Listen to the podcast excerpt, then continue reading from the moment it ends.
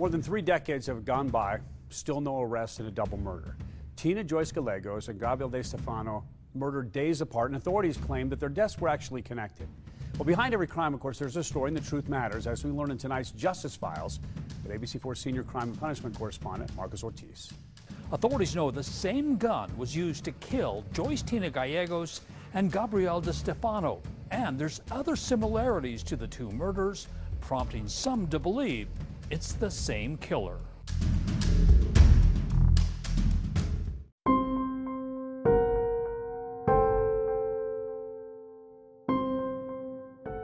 Bienvenidos a un nuevo misterio sin resolver. En el día de hoy vamos a estar hablando de Tina Gallegos y Gaby de Stefano, residentes en la ciudad de Ogden, Utah. Vamos a hablar un poco de lo que sucedió y por qué esto sigue siendo un misterio sin resolver luego de tantos años.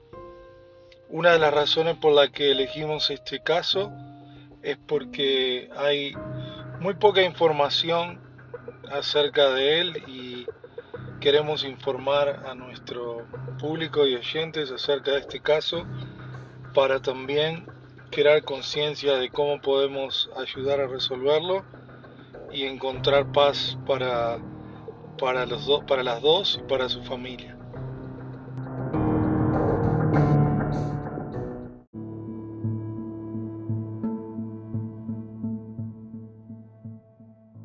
Vamos a hablar primero de Tina Gallegos. Tina Gallegos tenía 21 años cuando desapareció el 11 de agosto de 1982 y fue encontrada 11 días más tarde en el río de Ogden, en el 22 de agosto de 1982. No se sabe mucho acerca de estos casos porque no tuvieron tanta repercusión en los medios y en la prensa. También una de las razones era que en el año 1982 y en la ciudad de Ogden eh, habían existido casos de este tipo, pero debido a que no había las redes sociales o los medios como tenemos hoy en día, no se le dio tanta importancia al caso. Esta es una de las cosas que la familia muchas veces de Tina Gallegos habla acerca del caso, de que no las autoridades y los medios no le dieron mayor importancia al caso de su hija.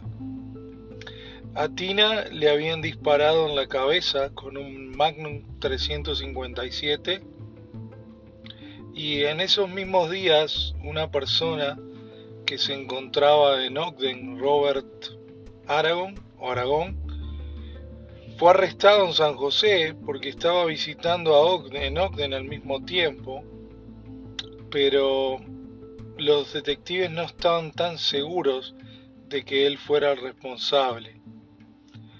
Eh, Robert Aragón había tenido antecedentes criminales, pero más que nada por robo y también relacionados con crímenes sexuales, pero Robert eh, dijo que él la había matado y que la había tirado al río, pero luego de esto se descartó porque en esa misma época Robert estaba viajando en, aquí en California y no, se podía encontrar en Ogden, por más de que, de que antes él había visitado Ogden. Un oficial de narcóticos fue el que dijo que Roberto Aragón o Robert Aragón había matado y disparado a Tina y tirado su cuerpo al, río de Ogden. El 3 de noviembre de 1982, los cargos fueron quitados eh, a Robert Aragón porque se descubrió que en ese mismo momento él estaba en California.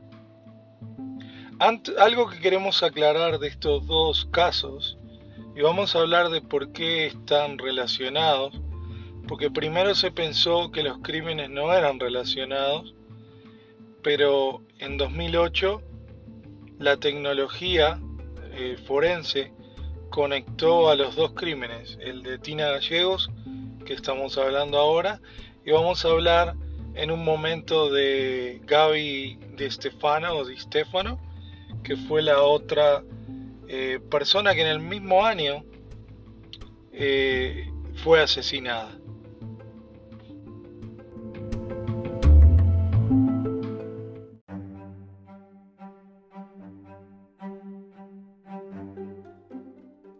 Para los que no lo conocen, el río de Ogden es un río de unas 35 millas, de 56 kilómetros.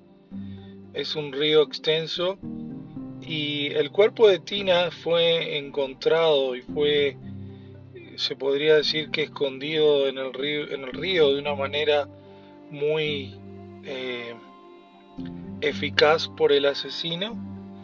Y fue una de las razones por la cual vamos a hablar más adelante, pero consideramos de que el asesino tenía un conocimiento de, la zona o un tipo de, entrenamiento especial debido a la forma en que el cuerpo de, Tina se encontró en el río de, de Ogden. El río de Ogden es más antiguo que las montañas de Wasatch en el estado de Utah. Por lo tanto, es un río que ha existido y ha estado en esa zona por casi 15 millones de años. Y vamos a hablar un poco más eh, ahora o enfocarnos en Gaby Di, Di Stefano o Di Stefano.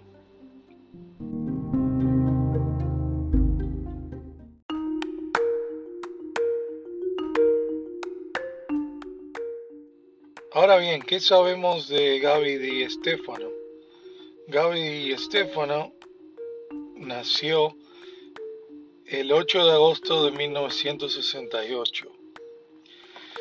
Gaby, por lo que dice su familia y pudimos ver también en, en las redes sociales, era muy feliz y le gustaban los arcoíris, muchos de los dibujos que se encuentran en las redes sociales acerca de Gaby están reflejados con, con arco iris. Había venido a Utah por 20 días para visitar a su familia, tenía 14 años. Gaby les dijo cuatro días eh, después de que desapareció Tina que iba a visitar la casa de un amigo, pero nunca llegó a su destino. Alguien dijo que vio a Gaby en un restaurante en Ogden llamado Car Quick, que queda en la calle 14 y Washington de Ogden. Para los que no conocen Ogden, esa es una zona que se consideraba incluso eh, ahora un poco peligrosa debido al crimen y habían existido también drogas en la zona Alguien dijo que vieron a Gaby en un vehículo Chevrolet o Chevy rojo Impala aproximadamente a las 11 pm. A las 12 pm su madre la vio llegando a su casa y cuando vio que iba a entrar se dio vuelta y entró nuevamente al vehículo Chevy Impala rojo. No se sabe si Gaby venía a buscar algo a la casa o se iba a quedar y luego cambió de idea. Eso es algo que nunca se ha, se ha sabido, se ha resuelto. En septiembre 16, eh, esa fue la última vez, antes de hablar de septiembre 16, que alguien vio con vida a Gaby. En septiembre 16 de 1982, encontraron a Gaby envuelta en plástico en la zona de Harrisville, donde hay una represa de, Pineview que se conoce en la 2000 norte y 600 oeste. Alguien le había disparado en la cabeza, igual que, que había sucedido con, con Tina Gallegos.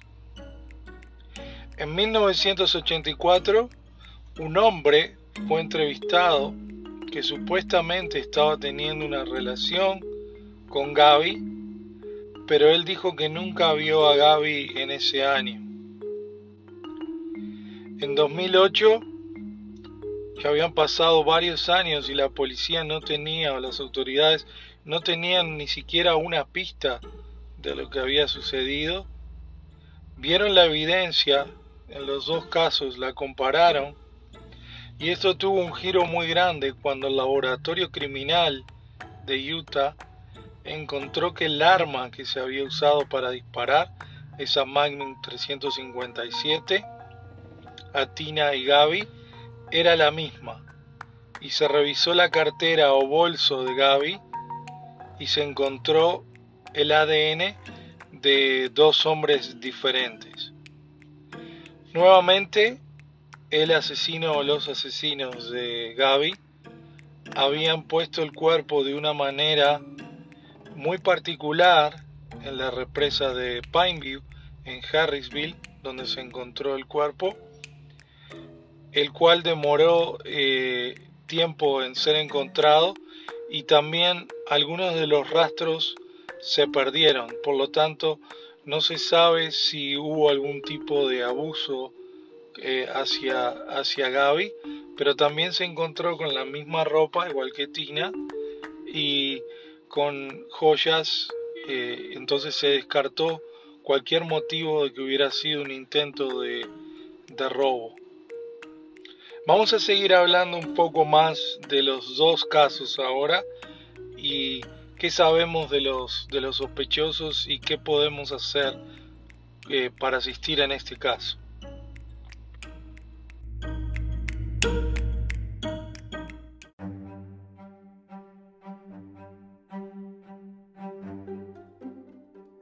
Algo importante para aclarar es que Tina ni Gaby se conocían, no había ninguna relación entre los dos. En 2008, como dijimos, la policía vio la evidencia y este, este caso tuvo un giro casi de 180 grados eh, debido a que se dieron cuenta de que el asesino tendría que ser el mismo porque el arma que se utilizó fue la misma. También se investigó que había ADN de dos hombres eh, diferentes. Una de las preguntas que hicimos recientemente en las redes sociales a familiares de Gaby y Tina era si el ADN de estos dos hombres alguna vez se identificó y no se ha identificado también se comparó con personas que se encuentran en las cárceles, ya sea de California, de Utah, y no se ha encontrado ningún resultado acerca de los dos. A Tina también cabe aclarar que se la vio en un Chevrolet Impala rojo en esos días. Para los expertos, en este caso, todo se basaría en encontrar ese vehículo rojo Impala porque en esos casos era un vehículo muy particular en este caso. En 1982 pasaron estos crímenes y recién en 1986 el ADN se usó para aclarar casos en Inglaterra y en 1987 en los Estados Unidos, en la Florida, para atrapar a un violador. El responsable o los responsables de la muerte de Tina y Gaby nunca pensaron que los atraparían porque la tecnología y avances eh, pueden ayudar a aclarar este caso. Creemos que si se encontrara el vehículo, el Chevrolet Impala, sería muy eh, fácil. Para los expertos, y esto es la teoría de, los sospechosos, eh, el vehículo Chevrolet Impala se, debe continuar usando. es un Chevrolet Impala del año 1963 y se cree que este vehículo fue o repintado o quizás vendido a otra, a otra persona. No se cree que se llevó a un desguazadero o a un lugar donde se deshicieron del vehículo ya que era un vehículo clásico muy particular. Eh, en 1970 y a mediados de los 80, los crímenes en el área de Utah, y esto no lo sabíamos y nos resultó muy impactante, eh, llegaron a haber más de 80 crímenes en esa área.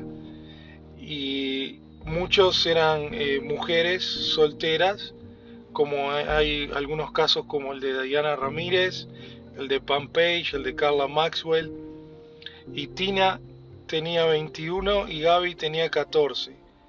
No se sabe si murieron con violencia sexual, eh, lo que sí se sabe es que los dos recibieron un disparo en la cabeza.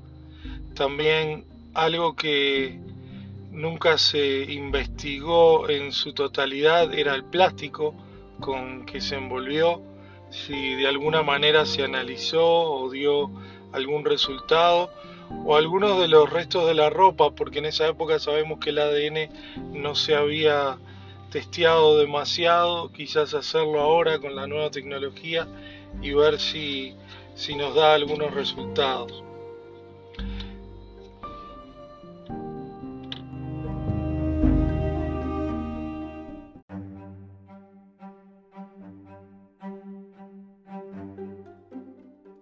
Ahora bien, ¿quién es el dueño de ese Chevrolet o Chevy Impala 1963?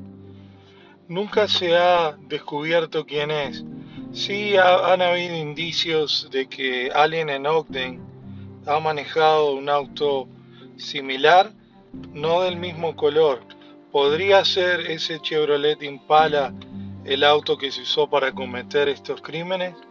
Podría ser que el auto se haya repintado, como dijimos, de quizás de color azul, como lo, describieron algunos, que se vio en Ogden. Utah en estos momentos tiene 400 crímenes sin resolver. No se sabe cuántos dueños quizás tuvo ese vehículo Impala, pero sí eh, que alguien si, escuchó algo de esto en el área de Ogden, se comunique con la coalición de Utah para asistirles a resolver este crimen. Si alguien vio un vehículo Chevy Impala del año 1963.